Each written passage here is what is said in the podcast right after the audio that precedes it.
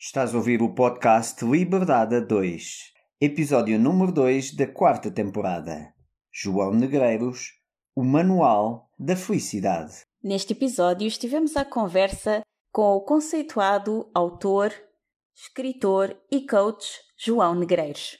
Entre vários outros temas de suma importância e muito interessantes que focámos nesta conversa, falámos sobre o interessante conceito das famous last words, a facilidade em encarar críticas, a arte como forma de evoluir. A felicidade pode ser uma piroseira, porque tudo o que é mau é real e tudo o que é belo e inspirador é piroso e utópico. Ser feliz e estar alegre são duas coisas muito diferentes. E é possível ser feliz estando triste. A demonização da felicidade e também do coaching. O arquétipo do privilegiado. A verdade dói e pode estar errada. Todas as pessoas inteligentes mudam de opinião. Não temos que ficar agarrados a uma identidade. Estar confortável no desconforto. Ganhar é fazer o que funciona e é muito melhor do que jogar bem. É preferível ser o pior dos melhores do que ser o melhor dos piores. O consumismo mantém-nos pobres porque estamos constantemente a encher um vazio emocional com lixo. O que é bom não pode ter limite. Porque as pessoas que dizem eu sei, eu já sabia, nunca evoluem. Todas as pessoas que fazem o Manual da Felicidade de João Negreiros, como ele deve ser feito, têm sucesso. A importância do conflito para a evolução. A vantagem de ser pessimista e a vantagem da dificuldade. Ser feliz é um trabalho que precisa de ser feito. E muito, muito mais. Esta é uma conversa que foi tão boa que não vai terminar neste episódio. Mas isso deixo de surpresa para o final. Por agora, fica conosco e com o incrível João Negreiros.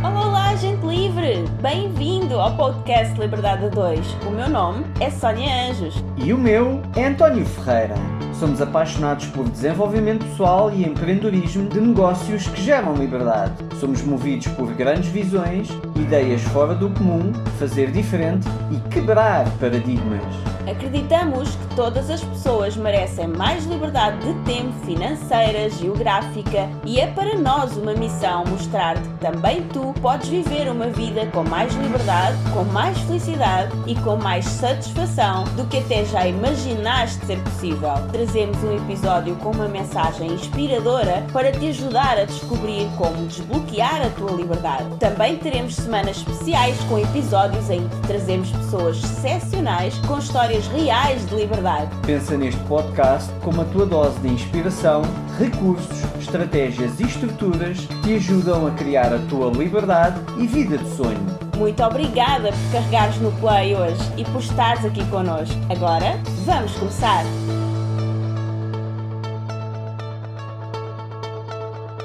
Ator, cantor, encenador, coach e escritor premiado, nacional e internacionalmente. João Negreiros nasceu em Matosinhos a 23 de novembro de 1976. O escritor foi o primeiro classificado no Prémio Internacional Off Flip de Literatura no Brasil. Em Portugal, entre outros prémios, João Negreiros venceu o prémio de poesia Nuno Judice, cujo júri comparou a sua poesia à de Fernando Pessoa. Mais recentemente, venceu o prémio literário Dias de Melo com o seu primeiro romance, O Sol Morreu Aqui. Considerado pelos membros do júri um marco importante na literatura portuguesa. Para além da escrita, a sua grande paixão é a interpretação. Formado em teatro e interpretação, João Negreiros tem uma larga experiência como ator, encenador e diretor artístico de companhias de teatro. Desde há 30 anos que João Negreiros se dedica à divulgação da literatura nacional em espetáculos e através de vídeos de spoken word que alcançaram um enorme sucesso no YouTube. O fenómeno da internet tem contribuído para a sua internacionalização, sendo já reconhecido em países como Brasil e Espanha. João Negreiros sempre conciliou a sua carreira de ator com a de escritor, mas nos últimos anos tem-se dedicado ao coaching, sendo Master em Programação Neurolinguística, certificado pela International Trainers Academy of NLP. Integrando as suas três paixões, o teatro, a escrita e o coaching, o autor desenvolve vários projetos no âmbito de Artistic and Creativity Coaching. Olá, João, muito bem-vindo ao podcast Liberdade a 2. Obrigada por teres aceito o convite e estares aqui connosco. Olá, João, bem-vindo. Obrigado eu pelo convite, fico muito honrado. Que bom, que bom. João, em primeiro lugar, gostaríamos que começasses assim, de uma forma livre, por nos falares sobre o teu percurso. Quem é o João Negreiros? O que é que andas por aí a fazer agora? Muitas coisas, nós, nós sabemos, mas gostávamos de saber sobre ti, portanto, vindo da tua parte, o que, é que, que, é que andas a fazer, quais são os teus empreendimentos Exato. e as tuas atividades agora e como é que chegaste até aqui. Uh, no fundo, quem é o João Negreiros, para as pessoas que não conhecem? Um, eu, eu, a minha formação e a minha primeira experiência profissional, que começou muito cedo, foi sempre ligada às artes, ou seja, sempre, sempre estive ligado, sempre escrevi, sempre representei, sempre dirigi grupos de teatro, sempre tive uma ligação um bocado, sempre cantei, pronto, sempre uma, uma, uma relação bastante uh, próxima com as artes e era um bocado a minha essência. Comecei muito cedo, a minha vida sempre foi uma espécie de continuação da minha atividade artística e vice-versa, ou seja, nunca consegui distinguir bem aquilo que é o artista daquilo que é a pessoa. Aliás, eu nunca consegui gostar de pessoas que não gostavam de mim enquanto artista. Aliás, acho que tenho mais facilidade em gostar de uma pessoa que não gosta de mim do que uma pessoa que não gosta daquilo que eu crio, das minhas criações. Porquê? Se bem que eu acho que isso nunca aconteceu, porque acho que quem não gosta de mim não gosta da minha arte, quem gosta da minha arte não gosta de mim. Por isso é que se calhar não há muita gente que gosta de mim. Mas é, é interessante. Eu até costumo. Eu tenho uma, uma, coisa que eu costumo fazer que é chamada as, as famous last words. Que é quando alguém diz, ah, não sabes escrever, ou escreves mal, ou és um canastrão. E eu, eu chamo isso as famous last words. Quando alguém me diz que eu sou mau ator, ou que não sei representar, ou que não sei dirigir, ou que não sei escrever, ou... e eu chamo isso as famous last words. Tenho muita facilidade em encarar a crítica. Basicamente, corto com a pessoa. Odeio pessoas que não gostam da minha arte. Apesar de eu, curiosamente, ser muito autocrítico em relação à minha arte. Mas como eu preciso da minha arte para sobreviver, se estiver rodeado de pessoas que não apoiam isso em mim, é muito difícil depois interagir. É, é, nem é uma questão de ficar zangado, é mesmo uma questão de, de existir. Não é? Eu preciso daquilo para existir. Se a pessoa Sobrevivência. Põe, exato, se a pessoa põe em causa a minha existência, que é aquilo, a mesma coisa que, olha, imagina, alguém vai à vossa casa e pá, gosto muito de vocês dois, mas odeio o vosso filho. não consegue dizer, ah, pronto, não tem problema. Tipo, também se não lhes chutes com muita força, não se importa continuamos a ser teus amigos. não, não, percebes? É uma coisa um bocado impossível. É evidente que como, como há o, o, culto de tratar os, os artistas abaixo de cão, não é? porque o artista é aquele gajo carente nós queremos tratar mal e podemos dizer ah, não gosto, cantas mal, e vai-te embora, és feio, e eu gosto, eu gosto mais do Tom Cruise. Não sei. Quer dizer, e, e há muito esse culto de tratar mal o artista. E depois também há um culto por lado do artista que quer muito agradar ao público, não é? O artista quer desesperadamente agradar ao público, quer muito que o público goste dele. E eu acho que não sou assim tanto como artista. Enquanto artista, acho que não estou muito preocupado com a opinião que o público tem de mim. O que é um bocado paradoxal, não é? Porque estou a fazer aquilo para as pessoas, mas ao mesmo tempo não estou. Ao mesmo tempo estou a fazer para mim. É muito estranho. Eu não me identifico com a forma como a arte é utilizada. Normalmente a arte é utilizada como uma catarse, um momento de, de sofrimento que acentua o sofrimento do ser humano não é? e a condição humana e tudo mais. Eu não vejo a arte dessa forma, eu vejo a arte como uma forma de evoluir, um, um processo de transformação. Não, isto, atenção, isto não é de agora, eu antigamente também estava aí fazer aquela arte, cortar os pulsos, como toda a gente. Mas depois fiz ali uma pausa sabática em que deixei de criar porque não aguentava, ou seja, a minha saúde mental não aguentava a criação. Uhum. E depois, como é que eu vou existir sem arte? Eu não consigo existir sem arte, mas também não consigo existir com ela. E depois arranjei uma maneira que foi, foi o Manual da Felicidade, não é? É uma coisa. A felicidade é uma coisa muito pirosa, não é? Ninguém gosta da felicidade, a felicidade piroseira. Porque fixe é cortar os pulsos, não é? Por aquela cena de, de isso aqui é sofrimento e tal, e o gajo que está a sentir mesmo. É? Aliás, tudo que é mau é real. Sim. E tudo que é belo e inspirador é piroso. E utópico. É, e utópico. Porque a menina que chora na banheira é que, é que está realmente a sentir. Se a menina for eh, à feira popular com o namorado, é falsa, falsa. Falsa, não sabe o que é vida. Toda a gente É. quer ser feliz, mas ninguém gosta de pessoas felizes. Não odeiam pessoas felizes. Eu, eu sou, sou muito feliz. E quanto mais feliz sou, acho que menos pessoas tenho à minha volta. Uhum. É incrível. É é uma coisa. por- Porquê? Porque eu só me dou com dois tipos de pessoas. Ou pessoas que são felizes, ou pessoas que não são felizes, mas que querem ser felizes. As pessoas que não querem ser felizes fazem de mim uma pessoa infeliz. Então eu não consigo estar com elas. Podem ser as melhores pessoas do mundo, mas não funciona para mim. É mesmo uma questão prática. Não há outra maneira de ver isto. É muito. E depois, depois há aquela questão: ah, o que é a felicidade? Não posso estar sempre feliz. Claro que posso estar sempre feliz. Uhum. Eu não posso é estar sempre alegre. Sim. São coisas diferentes. Porque dentro da felicidade nós temos vários tipos de emoções. Que uns tempos fiz uma canção que era mais ou menos assim: Eu hoje estou triste porque procuro a felicidade. E é isso. Eu posso estar triste e nesse momento estar feliz, no sentido lato da palavra. A felicidade é uma coisa muito mais abrangente do que só o pateta alegre. Aliás, há muitas pessoas que passam a vida a sorrir nervosamente e são profundamente Uhum. infelizes. Exatamente. Não tem nada a ver uma coisa com a outra. Né? A felicidade é muito mais. Mas pronto, mas a, a felicidade, a, a semelhança do coaching, né? a coaching também foi uma coisa que foi bastante demonizada nos últimos anos. Eu lembro, aqui há dois ou três anos fizeram um. um- lembro de houve uma notícia qual era a palavra mais odiada. E a palavra mais odiada era coach. Sim. E é interessante isso, não é? Não era pedófilo nem traficante de armas. Era coach. Exato. Era coach. Porque o coach ajuda muitas pessoas a realmente encontrarem o seu próprio caminho para a felicidade. Exato. E depois isso torna mais pessoas felizes. Exato. Depois há mais pessoas para odiar. E torna mais infelizes as pessoas que vivem à custa da infelicidade dos outros. Uhum. Uma pessoa infeliz dá muito dinheiro a ganhar a muita gente e dá muito propósito de vida a muita gente. Uma Sim. pessoa feliz, primeiro, torna-se uma pessoa independente.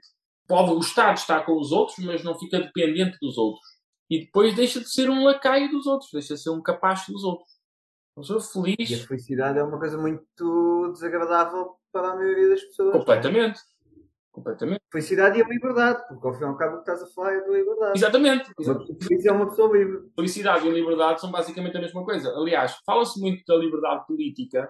É muito interessante. As pessoas vão para a televisão e dizem assim: ah, nós não podemos deixar que o nosso país caia numa ditadura fascista ou, ou coisa do género, ok? Sim, eu, eu concordo com isso. Ah, não podemos ser xenófobos, não podemos ser homofóbicos. Eu- Ok, tudo bem. Mas, mas vocês só- permitem que as pessoas que, que vivem com vocês ou permitem que vocês próprios tenham, de facto, liberdade interior?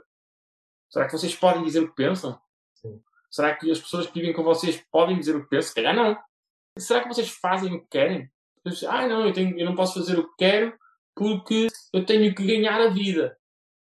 E a minha questão é, ok, mas se tu não fores trabalhar hoje, passas fome? Se calhar há pessoas que sim, vão dizer, sim, se eu não for trabalhar hoje, eu passo fome. Eu não vou ter o que comer se hoje não for trabalhar. E aí eu digo, pronto, então vai trabalhar. Tens de comer. Percebo. Mas há pessoas que não precisam de, de trabalhar para comer e vão trabalhar. Mesmo não gostando. Então eu não percebo isso. Eu só vou trabalhar se gostar. Ou se tiver que- satisfazer as minhas necessidades básicas. Senão não vou. Trabalhar no sentido mau da palavra, né? De fazer uma coisa que eu não quero fazer. Mas, ó João, queria só fazer aqui um enquadramento para as pessoas perceberem. Isto porquê? Porque quem te está a ouvir, Diz que eu sou deslocado. neste caso eu, não, mas neste caso eu, está a ouvir uma pessoa muito diferente. E então, fazendo um, da pessoa que eu conheci, fazendo um enquadramento para as pessoas que nos estão a ouvir, Como é que eu cheguei a esse ponto? Exatamente, ou seja, tu és a pessoa. Qual foi a pessoa que eu conheci? A pessoa que eu conheci há cerca de uns 12 anos Certo. atrás foi uma pessoa que eu vi quando fiz a minha primeira certificação de programação neurolinguística e tu falaste pá, em uns 10 minutos e eu até brincava muito com a Sónia porque eu, dizia, assim- eu costumava dizer que eu tenho um enorme talento para tirar a pinta às pessoas. E tu falaste ali uns 10 minutos e a pinta que eu tirei foi a seguinte.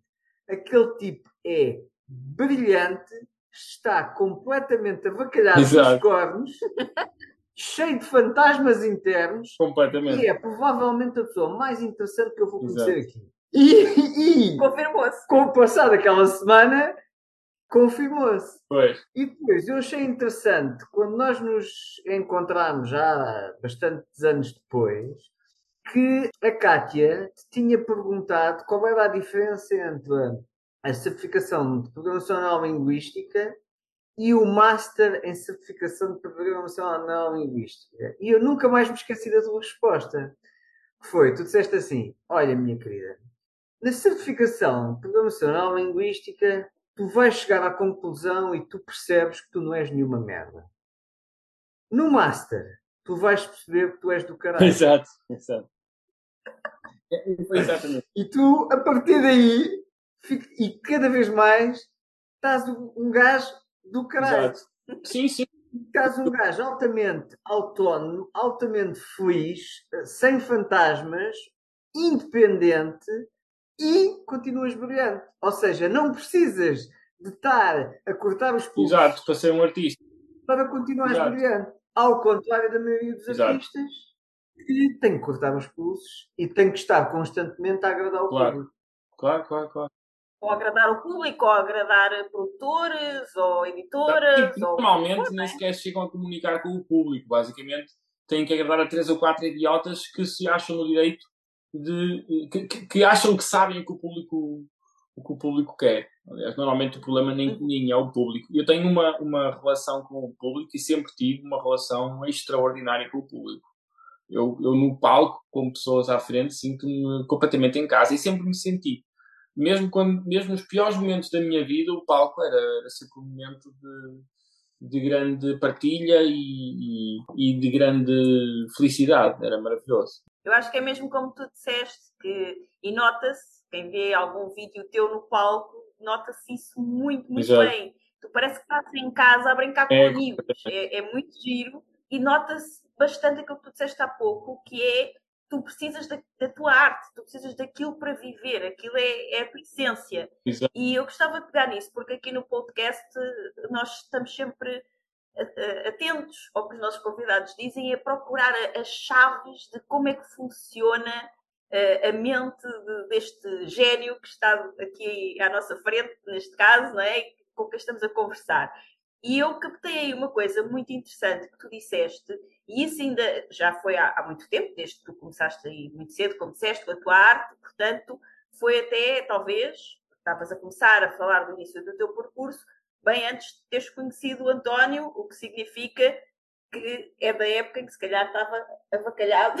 Completamente. É? Cheio de fantasmas. e cheio de fantasmas. Mas mesmo assim, tu disseste uma coisa muito interessante que foi: eu preciso da minha arte para viver.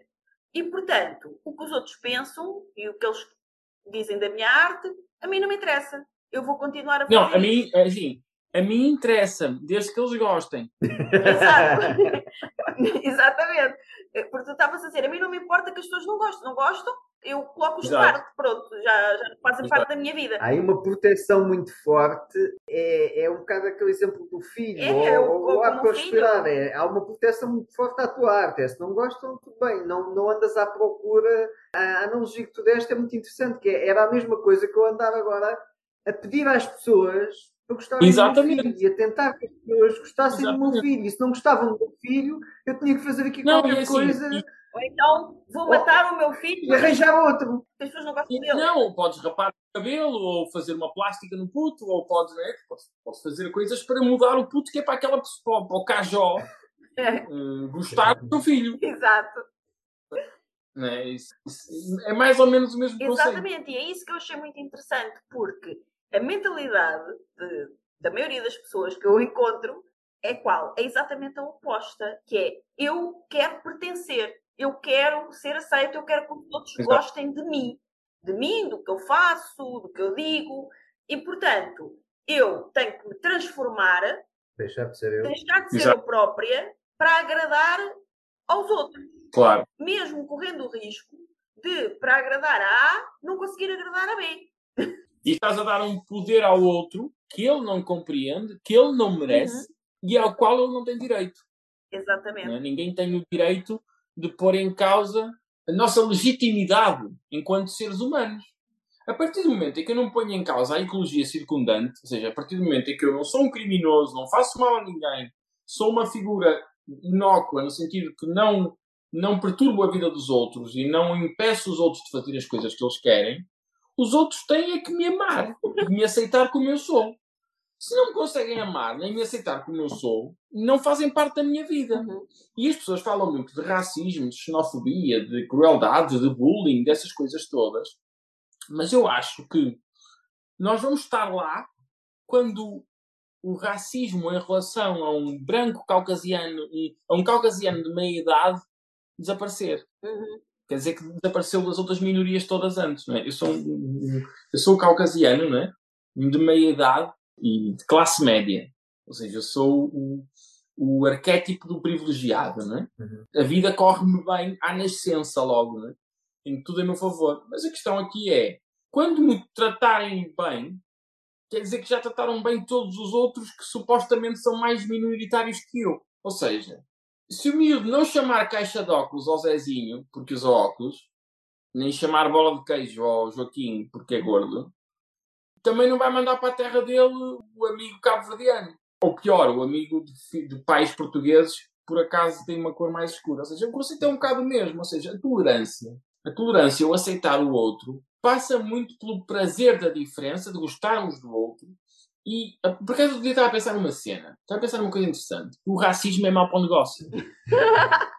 Tá- Estava a ver um documentário muito interessante sobre o Red Auerbach, que foi o primeiro treinador a ir buscar jogadores negros para jogarem na NBA. E é muito interessante, porque eu estava a ver esse documentário, eu não sei se ele, ele não era um ativista dos direitos humanos ou das minorias ou o que fosse o que fosse, nem se preocupava nada com isso. Ele queria ganhar. Como ele queria ganhar, a vontade de ganhar dele era muito maior do que qualquer preconceito. Ou seja, o que é que eu quero dizer com isto? Uma pessoa que procura a excelência nunca vai ser um intolerante. Exatamente. Uma pessoa que procura a excelência nunca vai ser um racista. Uhum. Eu sou racista, por isso acho que tudo que vem da China é foleiro. Então não vou mandar vir nada da China. Então vou comprar numa grande superfície o mesmo produto feito na China por 10 vezes o valor. Porque eu sou racista. E como eu sou um imbecil, vou usar o meu racismo para ficar pobre. Exatamente. Sou burro. Não é? Ou seja, a tolerância, a capacidade de percebermos que todos somos cidadãos do mundo, melhora tudo. E depois, eu acho que há, muito, há uma coisa muito engraçada, que é as pessoas fazem campanha, fazer uma campanha contra o racismo, uma campanha contra a xenofobia, uma campanha contra a violência doméstica, uma campanha. Pá, porquê que não fazem pura e simplesmente uma campanha a favor da tolerância? No sentido de, pá, não podes ser violento com ninguém, não podes maltratar ninguém. Sempre que falas com alguém, tens que perceber se o que estás a dizer ajuda a pessoa. Se não ajuda, está calado. Ninguém quer saber o que tu pensas. A não ser que o que tu pensas seja uma coisa que ajude o outro. Pois há aquelas pessoas que dizem que são muito frontais. Eu não suporto pessoas frontais. Eu não suporto pessoas frontais. Porque todas as pessoas que dizem que são frontais são umas bestas. Ah, eu sou muito honesto, digo pela frente, que é para não dizer por trás. Não, amigo, diz por trás. Diz por trás. Por favor, diz por trás, de forma a que eu não saiba, porque eu não quero saber. Ninguém te perguntou. Diz que eu cheiro mal dos pés 10 vezes ao dia, no conforto do teu lar, desde que não ouça, não te conheça e não, não te possa sequer ver. Não há problema nenhum. Isso vai um bocado entroncar com um dos teus livros que é A Verdade Dói e Pode Estar Errada. Exatamente. O conceito é exatamente esse. As pessoas acham que são donas da verdade, mas esquecem-se que não há uma verdade, há 8.899 verdades por segundo. Tem a ver com pontos de vista, tem a ver com referências, tem a ver com mapa mundo e tem a ver com mudanças de opinião. A minha verdade neste momento não é a minha verdade daqui a dois minutos. Obviamente que se eu disser isto, vão dizer que eu sou um vira-casacas, que eu estou sempre a mudar de opinião, e a minha resposta é claro que sou, claro que mudo. Todas as pessoas inteligentes mudam de opinião, só um burro é que não muda. A capacidade de mudar e a capacidade de adaptação, eu acho que eh, eh, há um, há um texto meu que diz eh, a felicidade é um exercício de constante improvisação. E aquilo que nós temos que fazer para ter sucesso é basicamente ter a capacidade de fazer um plano a cada momento, tendo em conta a mudança de circunstâncias. Ou seja, hoje sou esta pessoa e faço um plano para a pessoa que eu sou hoje. Mas se calhar daqui a uma semana eu vou, ou aconteceram algumas coisas que me mudaram e eu vou ter que fazer outro plano e eu tenho que me adaptar a esse plano. Ou seja, eu não posso fazer um plano. Vamos imaginar uma criança que diz que 6 anos que diz assim: Eu quero ser astronauta. E depois, quando ela tiver 46 e chegar à minha beira e é funcionário das finanças, digo: Não, não, és um falso. És um falso. Eu queria ser astronauta. Querias ser astronauta e não és, és falso. Nunca mais confio em ti. Que o conceito é este, né? nós, nós não temos que estar agarrados a uma identidade. A única coisa que nós não podemos fazer é magoar o outro, nem magoar-nos a nós próprios, né? Desde que não haja crueldade envolvida, ódio envolvido, destruição do espaço do outro e da vida do outro de alguma forma envolvidos, nós podemos ter a liberdade total de mudar, nos transformar e sermos a pessoa que queremos ser. E hoje não tem que ser a mesma coisa que amanhã. Simples. Isto não, isto não tem nada a ver com diletantismo. Não tem nada a ver com andar sempre a mudar de projeto. Não, não, não tem nada a ver com isso. Tem a ver com não precisar de estar sempre no mesmo sítio, nem de, nos agarrarmos à nossa identidade. E, e isso permite-nos sermos muito mais eficazes a concretizar, seja que projeto for. Eu, para ir do ponto A ao ponto B, se eu tiver identidade, vou ter obrigatoriamente que ir sempre pelo mesmo caminho. E esse caminho pode estar tapado. E se eu tiver várias possibilidades ou capacidade de adaptação para me esquivar de um caminho ou ir por outro, ou escolher outro caminho a meio, desde que o ponto A seja o mesmo e o ponto B continue a ser o mesmo, eu vou chegar lá e o que interessa é chegar lá. Aquela coisa, aquela máxima do PNL que se diz eh, o PNL é sempre a segunda opção. Qual é a primeira opção? É que funciona, não é? Essa é a máxima do PNL. Vais por um caminho e tens uma opinião, tu estavas a falar há pouco, mudar de opinião não é ser burro, é ser inteligente. Só os burros é que não dão de opinião, concordo totalmente. E tu tinhas uma determinada opinião até aquele momento, com base naquilo que tu sabes, naquilo que tu aprendeste, no ambiente à tua volta, nas tuas experiências, formulaste aquela opinião. Entretanto, obtiveste outros conhecimentos, tiveste outras experiências, existiram outras oportunidades ou possibilidades que se abriram à tua frente, ou aquele caminho, como tu falaste, estava fechado e tu, como não és burro nem nada, foste à procura de outro, não ficaste a olhar para o caminho fechado e a chorar, não é? Exatamente. E o que é que aconteceu? Graças a tudo isso que aconteceu agora de diferente, tu obtiveste novos conhecimentos, viste novas oportunidades, mudaste de opinião.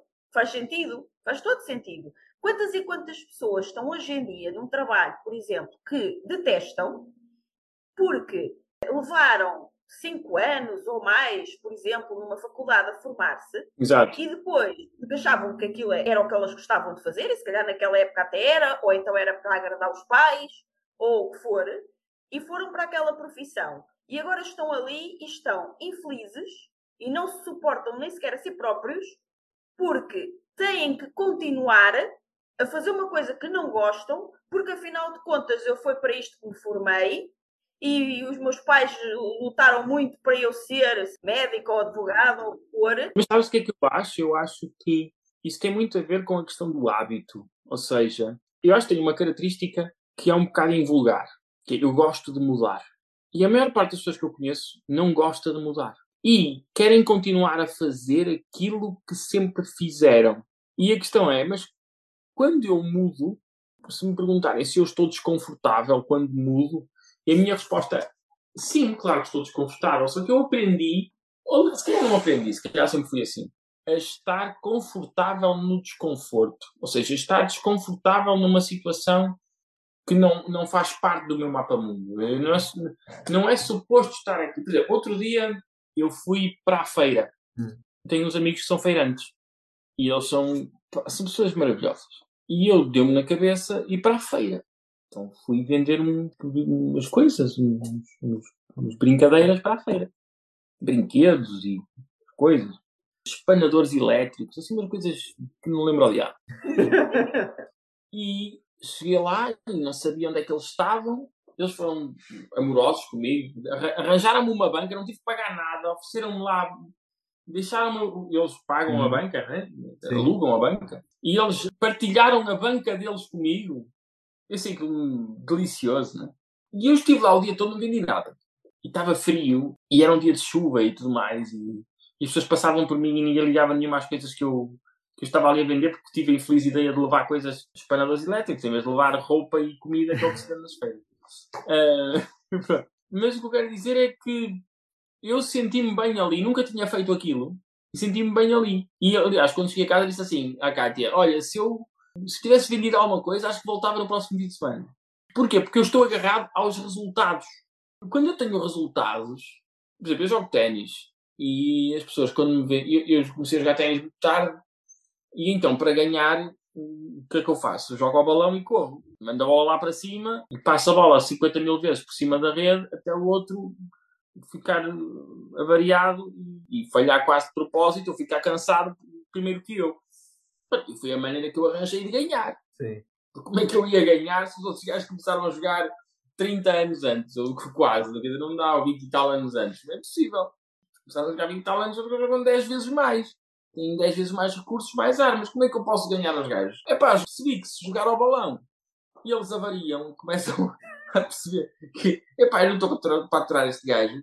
E então eles falham, primeiro que eu. Eu não faço nada, eu só jogo ao balão e corro. E toda a gente que me vê jogar diz que aquele gajo não joga nada.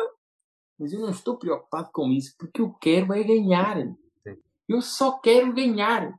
E é muito interessante porque no outro dia vi o Daniel Medvedev, que foi recentemente número 1 um do mundo e ganhou o US Open e não sei o quê, que agora, agora é top 10, mas já não está numa grande forma, mas é um dos melhores jogadores do mundo. E estavam-lhe a perguntar, ele jogou com um, um que era o Sebastian Corda, que joga tudo, tudo tem um jogo muito bonito, joga tudo ao tiro, é muito agressivo a jogar. Estavam-lhe a perguntar, como é que, o que é que achou do jogo, e o Medvedev estava a dizer, se eu jogasse como o Corda, eu era para ir número 700 do mundo. E eu olho para o Medvedev e olho para estas declarações e não vejo diferença nenhuma da forma como ele encara o ténis, da forma como eu encaro. E ele quer ganhar, e eu também. Não é? E obviamente que ele não joga ao balão, nem, nem, tem, nem tem o ténis deprimente que eu tenho. Mas, se calhar, comparado com outros mais habilidosos, a nível ATP, o ténis dele é tão deprimente como o meu no circuito de veteranos em Portugal. Sim. Então é um bocado a mesma coisa.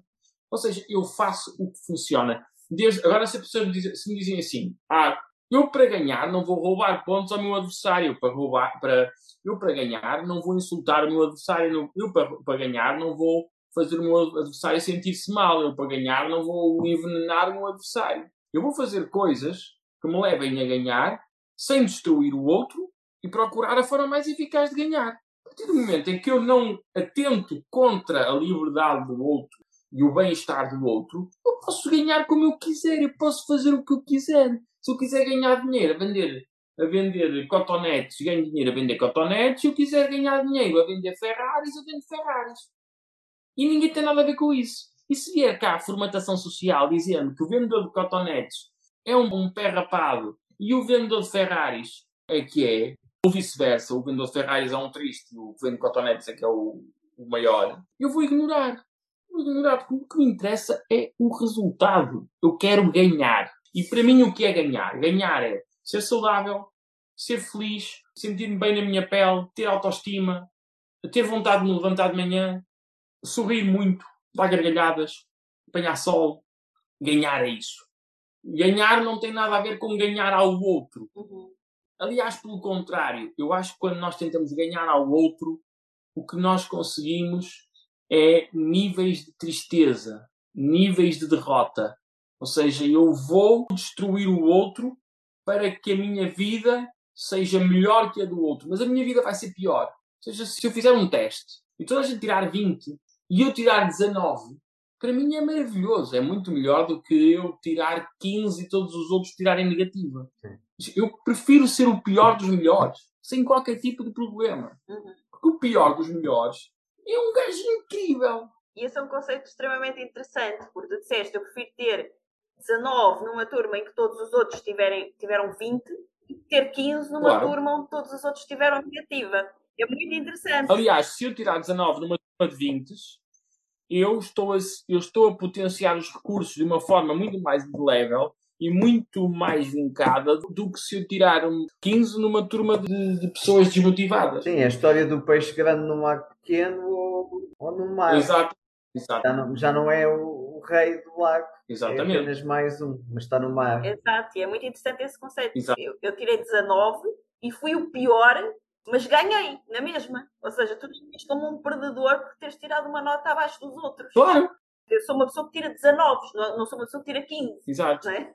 A Martina Navratilova tem uma frase muito interessante. Perguntaram-lhe o que é que ela sentia por, ser, por ter sido número um do mundo. E ela disse: Eu não sou melhor jogadora por ter sido número um, porque eu podia ser exatamente a mesma pessoa, exatamente a mesma jogadora e ter exatamente o mesmo desempenho. E se tivessem nascido nove pessoas melhores do que eu. Ou seja, não depende dela ser número um do mundo. Uhum. Depende, mas depende de mim escovar os dentes e levantar-me e apanhar sol e, e, ser feliz e sorrir e, e alimentar-me bem e dizer as coisas certas e gostar de mim. Isso depende de mim. E isso é que é o sucesso. E ganhar dinheiro também. Uhum. Ou seja, quando eu ganho dinheiro, eu posso ganhar dinheiro de muitas formas. Eu não tenho que ser o homem mais rico do mundo, nem tenho que ser multimilionário, mas posso, ser, posso ganhar dinheiro, posso querer ganhar dinheiro, tenho, tenho esse direito. E ganhar dinheiro porque, ah, o dinheiro, o metal e não sei o quê. Não, ganhar dinheiro para poder ter as coisas que eu gosto. Aliás, eu sou uma pessoa muito pouco consumista. Porque o consumismo mantém-nos pobres. Uhum. Porque estás constantemente a encher o teu vazio emocional com lixo. Estás a destruir o ambiente, estás a destruir a tua saúde financeira, estás a transformar-te num escravo, porque depois tens que trabalhar para alimentar o lixo que compras, não é? E isso não faz sentido. Não faz sentido. Todos os anos sai uma raquete nova. Basicamente é a mesma raquete, os gajos mudam a pintura. Olá, gente livre! Voltamos já ao conteúdo fantástico deste episódio. Prometo ser rápida. É que quero falar-te de algo muito importante que me tem entusiasmado ultimamente e que muitas pessoas que nos conhecem nos perguntam, que é Sónia, de onde é que vocês tiram tanta vitalidade e como mantêm o vosso bem-estar mesmo nos momentos mais desafiantes? E a verdade é que já faz uns bons anos que nós nos suplementamos com vitaminas, minerais, proteínas, antioxidantes e tudo que o nosso corpo necessita para estar bem, saudável e com energia. Mas hoje quero falar-te de algo mais específico. Empreender não é um jogo sempre fácil e quando tentamos atingir grandes objetivos ou criar algo novo, acabamos por sujeitar o nosso organismo a elevados níveis de stress. E stress em demasia compromete a nossa performance física, mental, a nossa pele, o cabelo, as unhas e, mais importante, o nosso sistema imunitário. Já todos sabemos que o sistema imunitário é o principal mecanismo de defesa do corpo contra invasores externos e que um sistema imunitário forte pode fornecer proteção contra vírus de constipação e outras doenças. Sabemos também que o sistema imunitário é uma rede fortemente regulada de células que tem como objetivo manter um equilíbrio fundamental. Para além de nos proteger de ameaças externas que podem causar doenças, também é importante que o sistema imunitário não ataque o próprio organismo no calor da batalha. Para nos mantermos no nosso melhor todos os dias, acreditamos que precisamos de algo que proteja as nossas células de invasores externos, que apoie e reforce o nosso sistema imunitário e que nos revitalize. Para o apoio da imunidade do nosso organismo, escolhemos um suplemento para nos mantermos sempre bem em qualquer circunstância, mesmo as mais desafiantes, porque contém nutrientes que contribuem para o normal funcionamento do sistema imunitário, nomeadamente as vitaminas C e D, o selênio e o zinco. Estes nutrientes contribuem para a proteção das nossas células contra oxidações indesejáveis, a redução do cansaço e da fadiga, o normal metabolismo produtor de energia, uma normal função cognitiva, a manutenção do cabelo, unhas e pele, o normal funcionamento da tiroide, o normal funcionamento do sistema imunitário. É uma bebida instantânea de sabor delicioso a frutos silvestres que pode ser tomada morna como um chá ou fria como um refresco e vem em saquetas muito práticas e fáceis de transportar. E é super fácil de tomar. Para mim, o melhor de tudo é que é adequado a vegetarianos como eu. Encontras o nosso suplemento de eleição para o apoio do nosso sistema imunitário em apoiodaimmunidade.com. Nós adoramos o efeito que tem em nós, como nos revitaliza, como apoia o funcionamento do nosso sistema imunitário todos os dias e tu também vais sentir a diferença. Vai agora a apoiodaimmunidade.com www.apoiodaimmunidade.com Ah, e podes usar o nosso código de desconto para teres 10% de desconto em todo o site. Neste site também encontras todos os outros produtos que usamos. Usa o código do cupão LIBERDADE2 quando estiveres a efetuar o pagamento. Escreve LIBERDADE2, tudo junto, para teres 10% de desconto em apoiodaimmunidade.com João, olha, naquilo que temos estado a falar, queria pegar aqui num trecho de uma das minhas músicas favoritas e queria que explorasse isso, que é o seguinte: Meu sonho feito do que ninguém quis. Da terra com que fizeram a cola, construí tudo de raiz. E ergue-se agora um templo novo que faria inveja a um castelo. Peguei em tudo que disseram que eu não podia e fiz questão de ser. Queres explorar um bocadinho isso? É, eu, eu acho que sempre fui do contra. Eu nunca fui uma pessoa. Nunca fui popular e durante muito tempo quis ser, não é? Eu sempre me achei bonito. Nunca olhei ao espelho, nunca, nunca aconteceu olhar, olhar-me ao espelho e achar-me feio. Ou, ou, não me achar, eu sempre me achei inteligente, sempre me achei bonito. Mas os outros não achavam. E sempre gostei do que fazia, mas os outros não gostavam. E depois houve algumas alturas em que os outros começaram a gostar de algumas coisas que eu fazia e eu acho que fiquei eh, um pouco refém desse amor e isso fragilizou-me. Desculpa só aqui interromper-te, só para tentar uh, clarificar. Quando tu dizes os outros, tu estás a falar mesmo do público ou da crítica? Porque tu sempre foste muito aclamado pela, pela crítica. Tu tens vários prémios internacionais, já foste considerado o próximo Fernando Pessoa. Mas isso é tardio. Sim, mas essa, essa crítica não tem muita relevância nas nossas vidas. Hum. Ou seja, eu ganhei o prémio, um prémio de uma universidade qualquer, ou há um, um professor catedrático que diz que eu escrevo muito bem. Isso é residual, tendo em conta aquilo que hum. as pessoas que nos estão próximas nos dizem. Ou seja, eu posso ganhar um prémio Nobel por semana e 47 raspadinhas por segundo que eu não vou ser mais feliz por isso. Porque o que me interessa é o sorriso do meu filho. É, se o meu filho não sorri para mim, já fico aziado. Já o dia não corre bem. Porquê? Porque eu ganho um prémio, ok, isso é muito bonito e tal, mas, mas isso é um dia, é uma cerimónia, é um elogio. O Presidente da República disse que eu escrevia bem, que eu era muito bom, que era um grande escritor. Né? Isto aconteceu, e não estou a dizer que não soube bem, claro que soube bem, mas soube bem durante dois ou três dias. Depois, nos outros dias, tu precisas do amor das pessoas que estão próximas de ti e te sustentam. Uhum. E precisas, ainda mais importante que isso, precisas de amor próprio. É muito pouco relevante a nossa qualidade. E eu acho que também o facto de ter andado a tentar provar às pessoas que eu conseguia fazer coisas também fez de mim melhor artista, pelo menos em termos técnicos. Hum. Eu acho que me tornei melhor artista tecnicamente por querer que os outros gostassem de mim. E depois, quando percebi que quem gosta, gosta, quem não gosta, não gosta e não vai ter, não, não nada a ver com técnica, aí é que correu bem. Aí é que eu fiquei realmente interessante no que fazia. Mas eu acho que numa primeira fase foi interessante. Ou seja, o facto de eu ser um carente e que gostassem de mim fez de mim uma pessoa extremamente autocrítica, extremamente perfeccionista numa primeira fase da minha carreira e acho que isso foi. Eu não posso dizer que foi mal agora, porque não posso voltar atrás no tempo, mas obviamente que faria diferente. Né? Mas quando olho para trás, olho para as coisas e digo que pelo menos houve uma técnica que eu adquiri e uma ausência de leviandade uma ausência de libertinagem. Eu tenho algum respeito pela comunicação. Eu não, não sou completamente eu nunca vou ser uma pessoa que, que sem autocrítica. Eu tenho que tentar ser um pavão todos os dias. Eu tenho que tentar ser vaidoso todos os dias. Porque, porque aí encontrarei o equilíbrio. Eu sou tremendamente cruel comigo numa questão. Eh, na minha formação, no início da minha existência, eu fui cruel comigo ou ensinaram-me a ser cruel comigo, ou eu aprendi que essa crueldade me levava à excelência. Isso era tudo errado, era tudo mentira. Mas uhum. eu não posso voltar atrás, mas posso encontrar um equilíbrio. Ou seja, eu não posso ter a confiança de pessoas que sempre tiveram confiança, uhum. mas posso tentar. E mesmo que não consiga essa confiança toda, eu vou ficar a meio caminho. E aí, e aí posso encontrar um equilíbrio muito interessante, que é, por um lado, vou ser autocrítico, e por outro lado vou gostar de mim. E é aí que eu quero chegar. E é aí que eu acho, é nesse sítio onde eu acho que começo a estar, o que tenho andado, uhum. ou que tenho, onde tenho estado nos últimos tempos.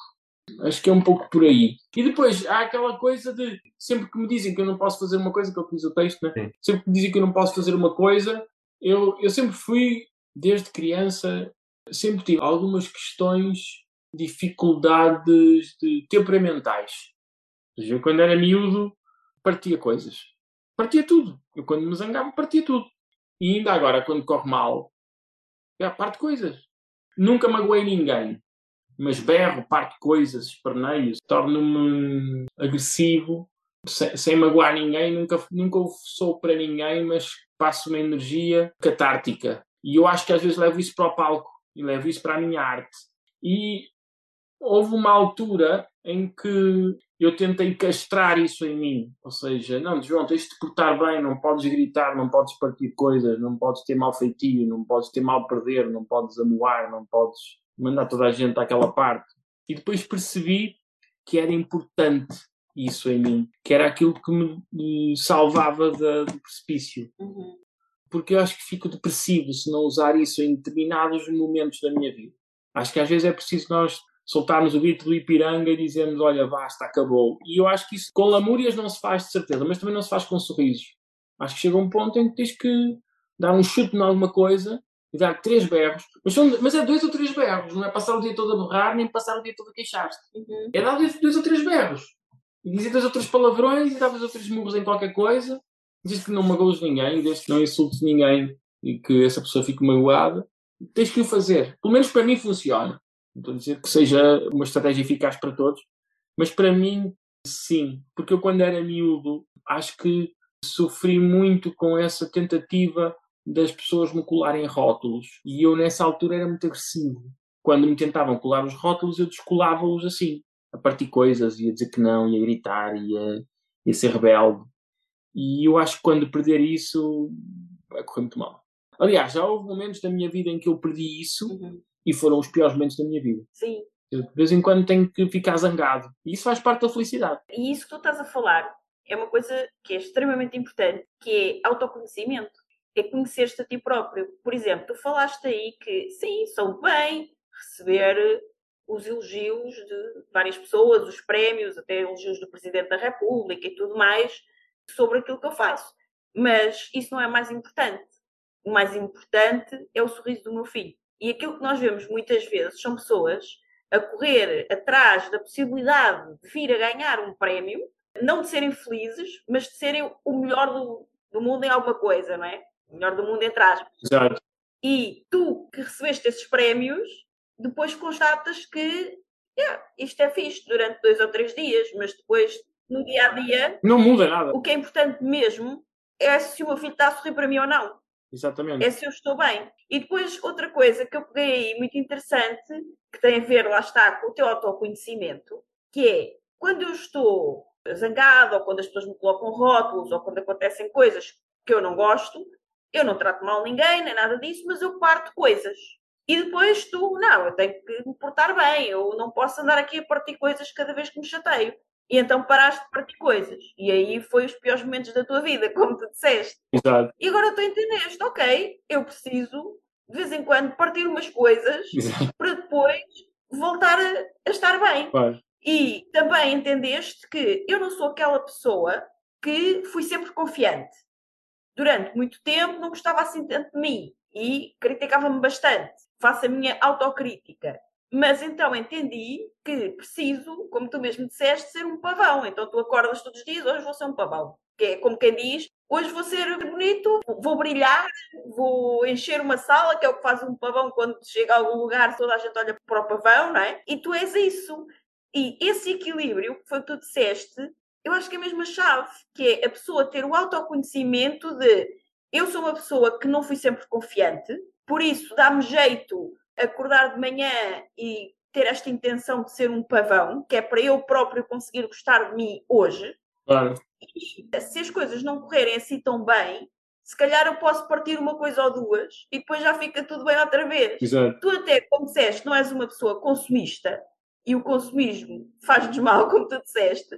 Mas se calhar comprar umas coisas ou outras, olha, nem que seja do chinês, como tu disseste, Exato. em casa e partir, pode ser bastante útil. Exato. Sim. Completamente. Ou seja, o autoconhecimento faz muita diferença. É muito completo. Há uma, há uma coisa muito interessante. Agora eu estava, estava a ouvir-te e é, e é muito engraçado. Estava a ouvir-te e estava deliciado a ouvir-te.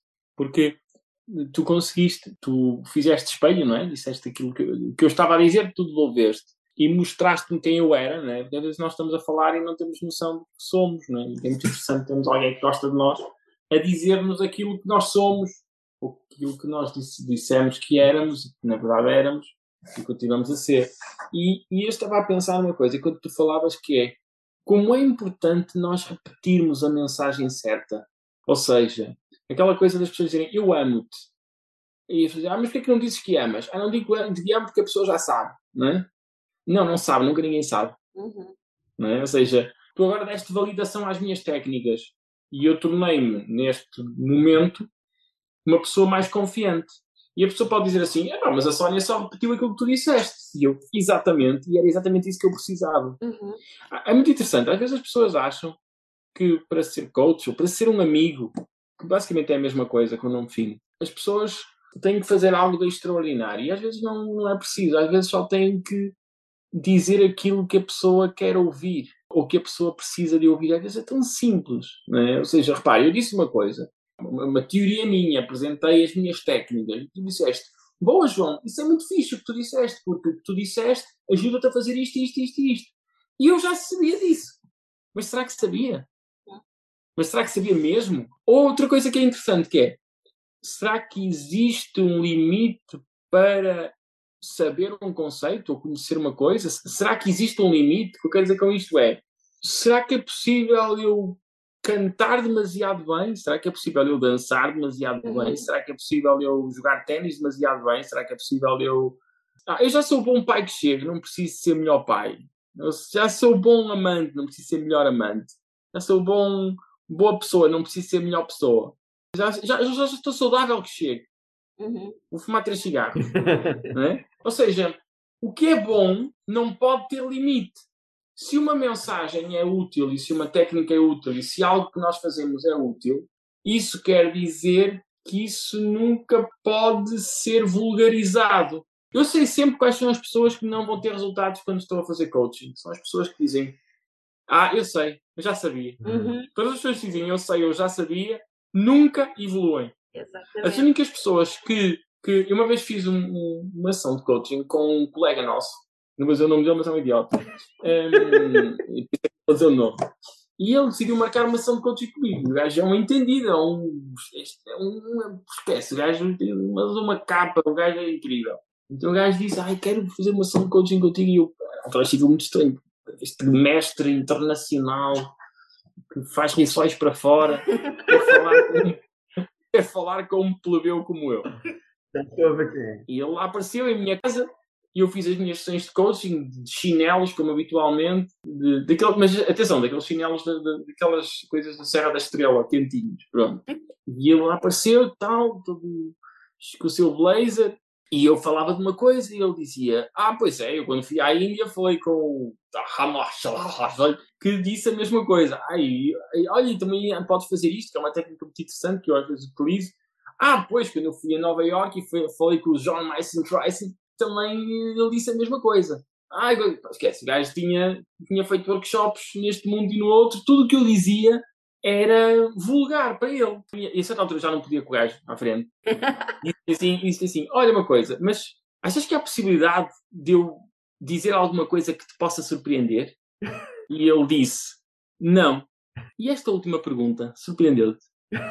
E eu acabei a sessão. É muito interessante, João, que isso que tu estás a dizer, nós estamos sempre aqui no podcast, ainda no, no episódio passado falámos sobre isso, a dizer às pessoas para ouvir outra vez e outra vez. E às vezes as pessoas podem achar que nós somos maluquinhos por estar sempre a dizer para eles ouvirem várias vezes o mesmo episódio. Só que efetivamente nós aprendemos é na repetição. E muitas vezes já me aconteceu aprender alguma coisa nova com uma coisa que eu ouvi pela décima vez. E tu mesmo agora disseste isso. Eu disse-te uma coisa que tu sabes, mas como foi dita pela minha voz, pela minha boca e não pela tua. Exato. Tu conseguiste interpretar isso de outra maneira, foi o que tu precisavas. Isto é como aqueles atores que não decoram o texto e que chegam ao ensaio e não sabem o texto. E depois dizem assim: Eu em casa sabia. e a minha pergunta é sempre esta: Como é que te chamas? E a pessoa diz o nome e eu digo: Olha, isto também sabes aqui. Decoraste bem o teu nome. Pronto, agora tens de fazer o mesmo com o texto. Porque só vais saber o texto de cor quando o souberes como sabes o teu nome. Exatamente. É? Olha, os ouvintes do podcast podem fazer com o podcast o que tu, como ator, por exemplo, fazes com os textos. Certamente, para decorar um texto, duvido, pode já ter acontecido, mas duvido que seja comum, pelo menos comum, que tu decores o texto por leres uma vez. Não, eu demoro muito tempo a decorar, por isso nem sequer sou, sou grande exemplo para isso. Pronto, então, dificilmente alguém decora um texto inteiro por o ter lido uma única vez. Não, isso é impossível. Quer dizer, não, há pessoas que têm uma memória extraordinária, não, não são. Sim, Mas- sim. Mas é difícil, e É um num. Claro. Portanto, a não ser que seja o gênio da memorização. Exato. E aqui nem se trata de memorização, porque a ideia não é a pessoa memorizar e saber dizer as nossas palavras todas de cor outra vez. É como é que aquilo faz efeito nela. Mas sabes de uma coisa, mas, mas olha que é, é- é mais linear até do que tu possas pensar. Se tu conseguires decorar um texto com um conceito que tu queres assimilar, ou com uma mudança que tu queres ter na tua vida, se tu conseguires decorar um texto. Aliás, o Manual da Felicidade, que é o meu projeto de vida, tem várias. Nunca ninguém faz aquilo, não é? Porque, porque dá trabalho, não é? Eu digo assim às pessoas: olha, diz-me qual é o desafio. Eu escrevo um texto. Depois tens que decorar o texto. Depois vamos ensaiar o texto. Quando disseres com convicção, o teu desafio está ultrapassado.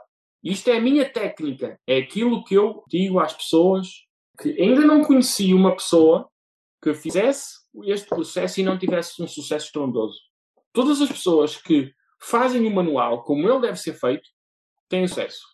Agora, é evidente que há muita gente que não faz. E a maior parte das pessoas não o quer fazer. Ninguém vai para casa decorar um texto, ou quase ninguém vai para. As pessoas vão, para uma ação de coaching e querem fazer ação, mas depois não querem decorar o texto. E, oh, oh, amigo, mas é assim, se você for para... eu, eu fiz esta ação de coaching, nós chegámos a esta conclusão. Agora está aqui este texto que resume aquilo que você precisa de assimilar inconscientemente. Você vai para casa e decora. E depois diga isso. Depois diga bem. E depois ensaiamos, como se você fosse um ator profissional. Quando você estiver a dizer, a dizer aquilo com convicção, você vai conseguir ultrapassar esse desafio. É muito simples. É muito simples. As pessoas ignoram por completo. Porque quando tu representas um papel bem, tu transformas-te. Então podes usar essas técnicas todas para a vida, sem construção de personagem, não é? Quando estás a fazer um papel, estás a, estás a fazer outra pessoa. Naquele caso, não. Uhum. Estás a fazer de ti próprio eh, com um pequeno upgrade. Exatamente. Simples. No PNL, aquilo que eu aprendi foi que eu tinha que usar as técnicas que usava para ser artista para ser feliz, para viver melhor. Uhum. Muito simples. Ah, mas, mas, mas depois há aquele conceito de que, ai, este é ator, é falso. É falso. O ator é falso. Há muitos, ah, tu és um ator, não sei o quê, estás, estás, estás sempre a, a fingir.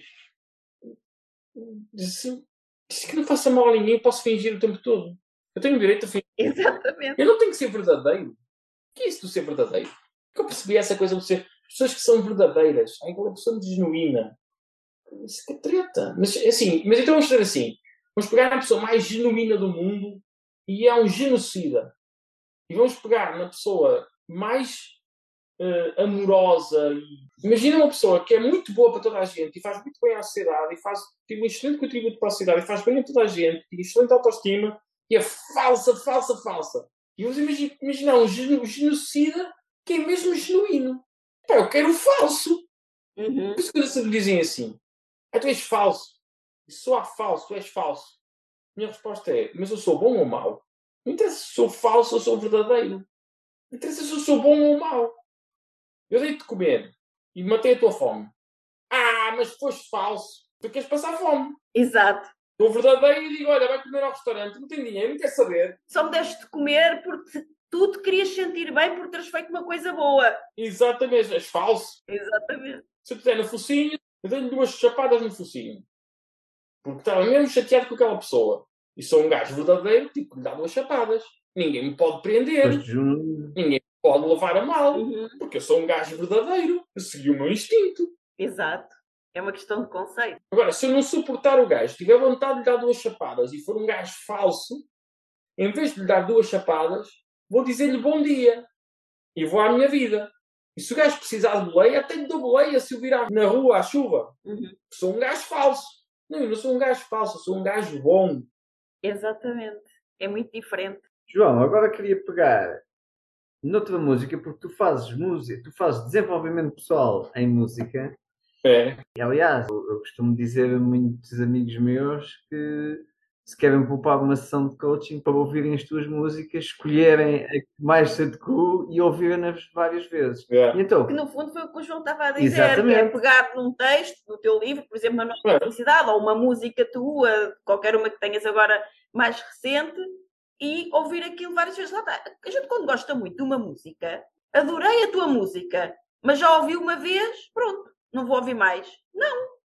Eu gostei muito da tua música, obviamente vou ouvi-la muitas mais vezes, já ouvi N vezes. Ainda há pouco tempo vi uma entrevista do Jorge Jesus quando foi campeão no Flamengo, quando ganhou a Libertadores pela primeira vez. Sim. E ele disse que ouvia a música da Marisa todos os dias. Sim. E ela escreveu aquela, aquela canção muito bonita de, que, que até acho que por causa do filho que esteve doente e ela passou por dificuldades, então é uma canção muito positiva, que não tem nada a ver com fado.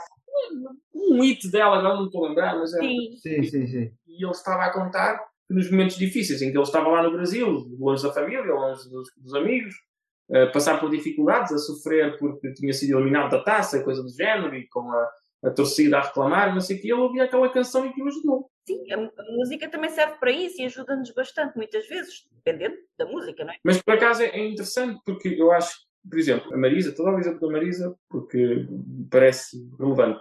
Quer dizer, quando ela disse que ela cantava a gente da minha terra, agora é que eu percebi, a dor que não sei o quê, foi a voz que eu recebi, não sei o quê. Pá, pode ser muito bonito, mas para mim não funciona. Sim.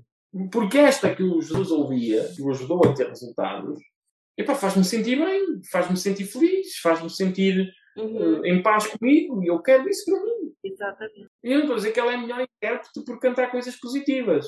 É mais útil para mim. Sim. Agora, isto não é uma ditadura da felicidade, porque agora é aquela coisa de demonizar a felicidade. Ah, ah, porque nós temos. Ok, tudo bem, mas se queres ouvir a música de, da dor que trago comigo, ah, ouve o que quiseres, tudo bem, fantástico. Cada um é livre de fazer o que quiser e se calhar pode ressignificar de forma extraordinária e aquilo nem sequer ter qualquer tipo de resultado negativo. Em mim tem. Eu prefiro a outra canção dela, que é maravilhosa. É uma intérprete maravilhosa tanto numa como noutra.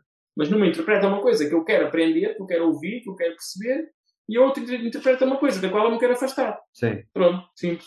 Sim, isso é muito, é muito importante, porque, por exemplo, nós ouvimos, a maioria das pessoas ouve música. E às vezes nem sequer está atenta que, ah, esta melodia soa-me bem. Porque a Mas música nem está está-nos a programar. A música está-nos a Exatamente, programar. só que a música programa-nos. Lembro sempre de um casal que escolheu como primeira canção da dança do, do casamento, aquela, aquela primeira dança do, do dia de casamento, é uma, aquela canção do Robbie Williams que começa assim Why don't we break up?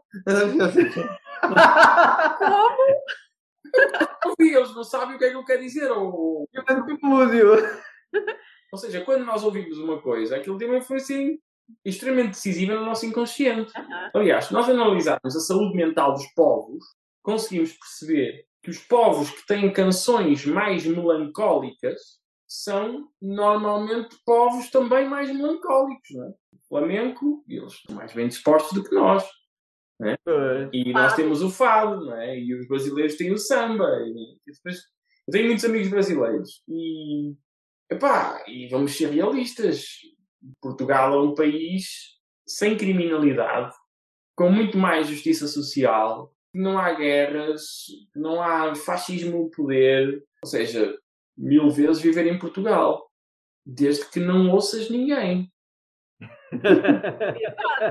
Do ponto de vista da verbalização, os brasileiros até podem viver em guerra civil constante num país que, em termos económicos, está completamente devassado.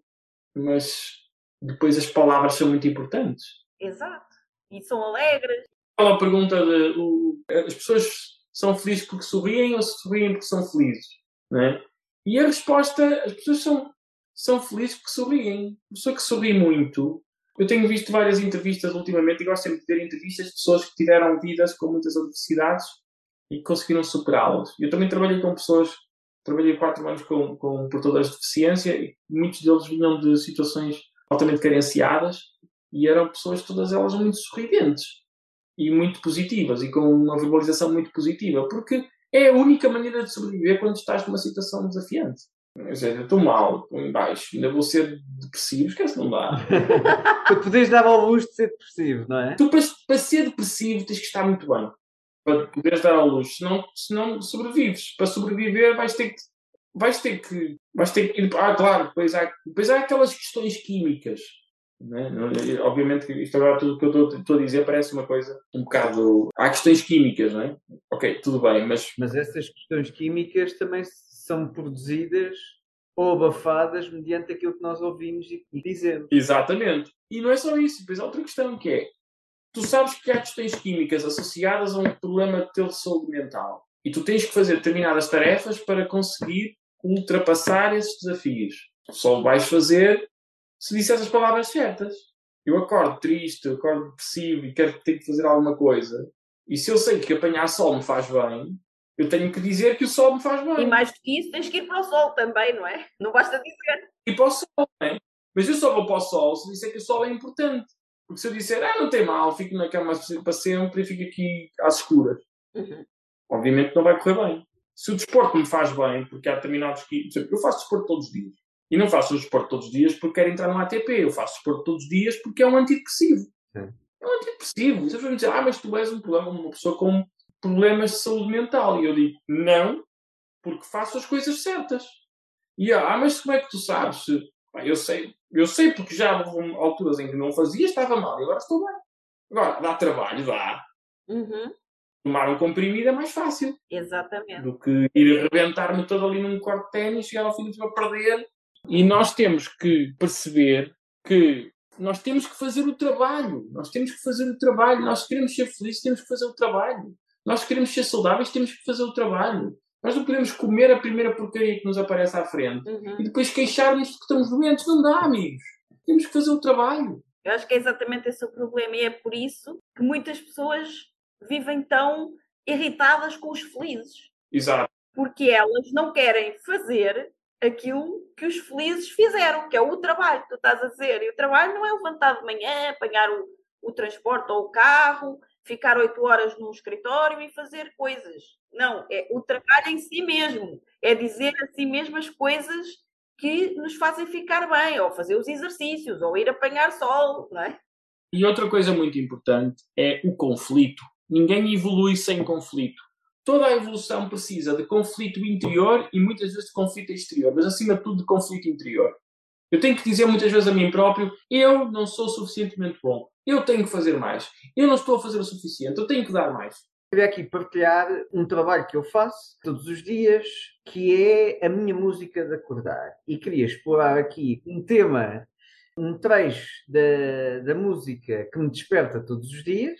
Portanto, é, está sempre repetitiva e, portanto, se alguém quiser saber alguns dos truques dos meus resultados, um destes é acordar a ouvir esta música. Aqui um trecho que eu queria que tu explorasses, que é o seguinte.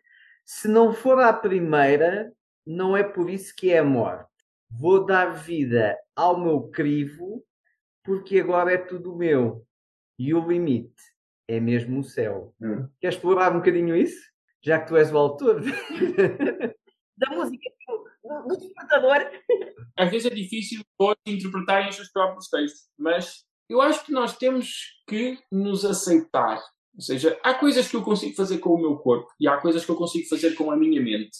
E há caminhos que eu posso trilhar com o meu corpo e há caminhos que eu posso trilhar com a minha mente. E há coisas que eu não consigo fazer e não posso fazer não tenho características para fazer. E eu tenho que ter a capacidade de aceitar o meu crivo, a minha casta, a minha, a minha essência. E perceber que, olha, eu sou esta pessoa e consigo fazer estas coisas. E eu não posso querer ser outra pessoa, nem viver num universo canal. Tenho que me amar, tenho que gostar de mim e tenho que ser a melhor pessoa possível naquilo em que eu posso alcançar, aquilo que eu posso fazer. E acho que é muito importante a questão dos limites. Nós não, não devemos fazer futurologia. Nós devemos fazer planificações. Eu não sou uma pessoa otimista. Eu não acredito no otimismo. Sou uma pessoa pessimista e esperançosa. Porquê? Porque eu acho que quanto mais expectativas nós tivermos, mais infelizes seremos. Nós temos que ser pessoas profundamente ambiciosas, mas ao mesmo tempo pessimistas, porque isso dá-nos uma noção daquilo que isso acarreta. Há um, há um livro muito interessante de um, de um autor francês que é o Antonin Giraud, que ele trabalha com a Federação Francesa, ou trabalhava com a Federação Francesa de Ténis, e ele tem um livro muito interessante em que ele fala das várias formas de estar, das estratégias mentais dos jogadores. E ele fala da estratégia do perdedor-perdedor, que é uh, o outro gajo é mesmo fraco e ainda assim eu vou perder com o gajo. Depois há a estratégia do perdedor-ganhador, que é eu sou mesmo fraco e o outro gajo é mesmo bom. E depois há a estratégia do ganhador-ganhador, que é o outro gajo é mesmo bom, mas eu ainda vou conseguir ganhar. Uhum. E se nós virmos entrevistas do Rafael Nadal com 16 anos, provavelmente o Rafael Nadal é o melhor, é o tenista mais forte mentalmente da história, ele tem esse discurso muito enraizado. Ele dizia sempre: os outros são mais talentosos, os outros jogam um ténis incrível, mas eu, consigo, eu vou conseguir ganhar. E quem diz os outros diz a adversidade. Eu tenho esta tarefa, que não é fácil, é difícil, mas eu tenho recursos para conseguir ultrapassá-la. Se eu disser, aquilo é fácil, eu vou conseguir, eu vou facilitar, eu não vou, não vou usar os meus recursos todos à minha disposição, vou ser arrogante e vou falhar. Se eu disser, aquilo é muito difícil e eu sou fraco, também não vou conseguir, porque aquilo é difícil, eu sou fraco, não há hipótese. A única maneira é dizermos, aquilo é difícil, mas eu vou conseguir, com muito esforço, muito trabalho, muita dedicação. E depois, se correr mal, conseguimos concretizar aquilo com esforço e dedicação. Se correr bem, conseguimos concretizar aquilo sem esforço e sem dedicação, porque conseguimos à primeira. Sim. Ou seja, nunca nos enganamos propriamente. Ou seja, quando nos enganamos, enganamos pela positiva. Por hoje ficamos por aqui, mas fica atento e liga as notificações para seres o primeiro a saber quando sai o próximo episódio do podcast Liberdade a 2, onde vamos continuar a nossa conversa com o incrível ator e autor João Negreiros. Se a conversa estava boa até aqui, vai ficar ainda melhor. Voltamos a estar contigo no próximo episódio. Até lá! Muito obrigada por ouvires o episódio de hoje. Se gostaste do que ouviste, certifica-te que nos dizes isso deixando-nos a tua avaliação e o teu comentário, porque a tua opinião é mesmo muito importante para nós. Estamos em todas as principais plataformas de podcasts. Lembra-te de subscrever o podcast para receberes automaticamente os próximos episódios e, se fizer sentido para ti, partilha-o com quem mais gostas. Também podes ouvir os episódios no nosso site em liberdade2.com. Para saberes mais sobre nós, acompanha-nos nas redes sociais. Encontra os links na ficha técnica do podcast. E se ainda não estás na comunidade de gente livre, entra agora em liberdade2.com/grupo. Nós adorámos passar este tempo aqui contigo e mal podemos esperar por te encontrar aqui no próximo episódio. Até lá, desenha o teu estilo de vida, compromete-te com os teus sonhos e agarra a tua liberdade. Até lá!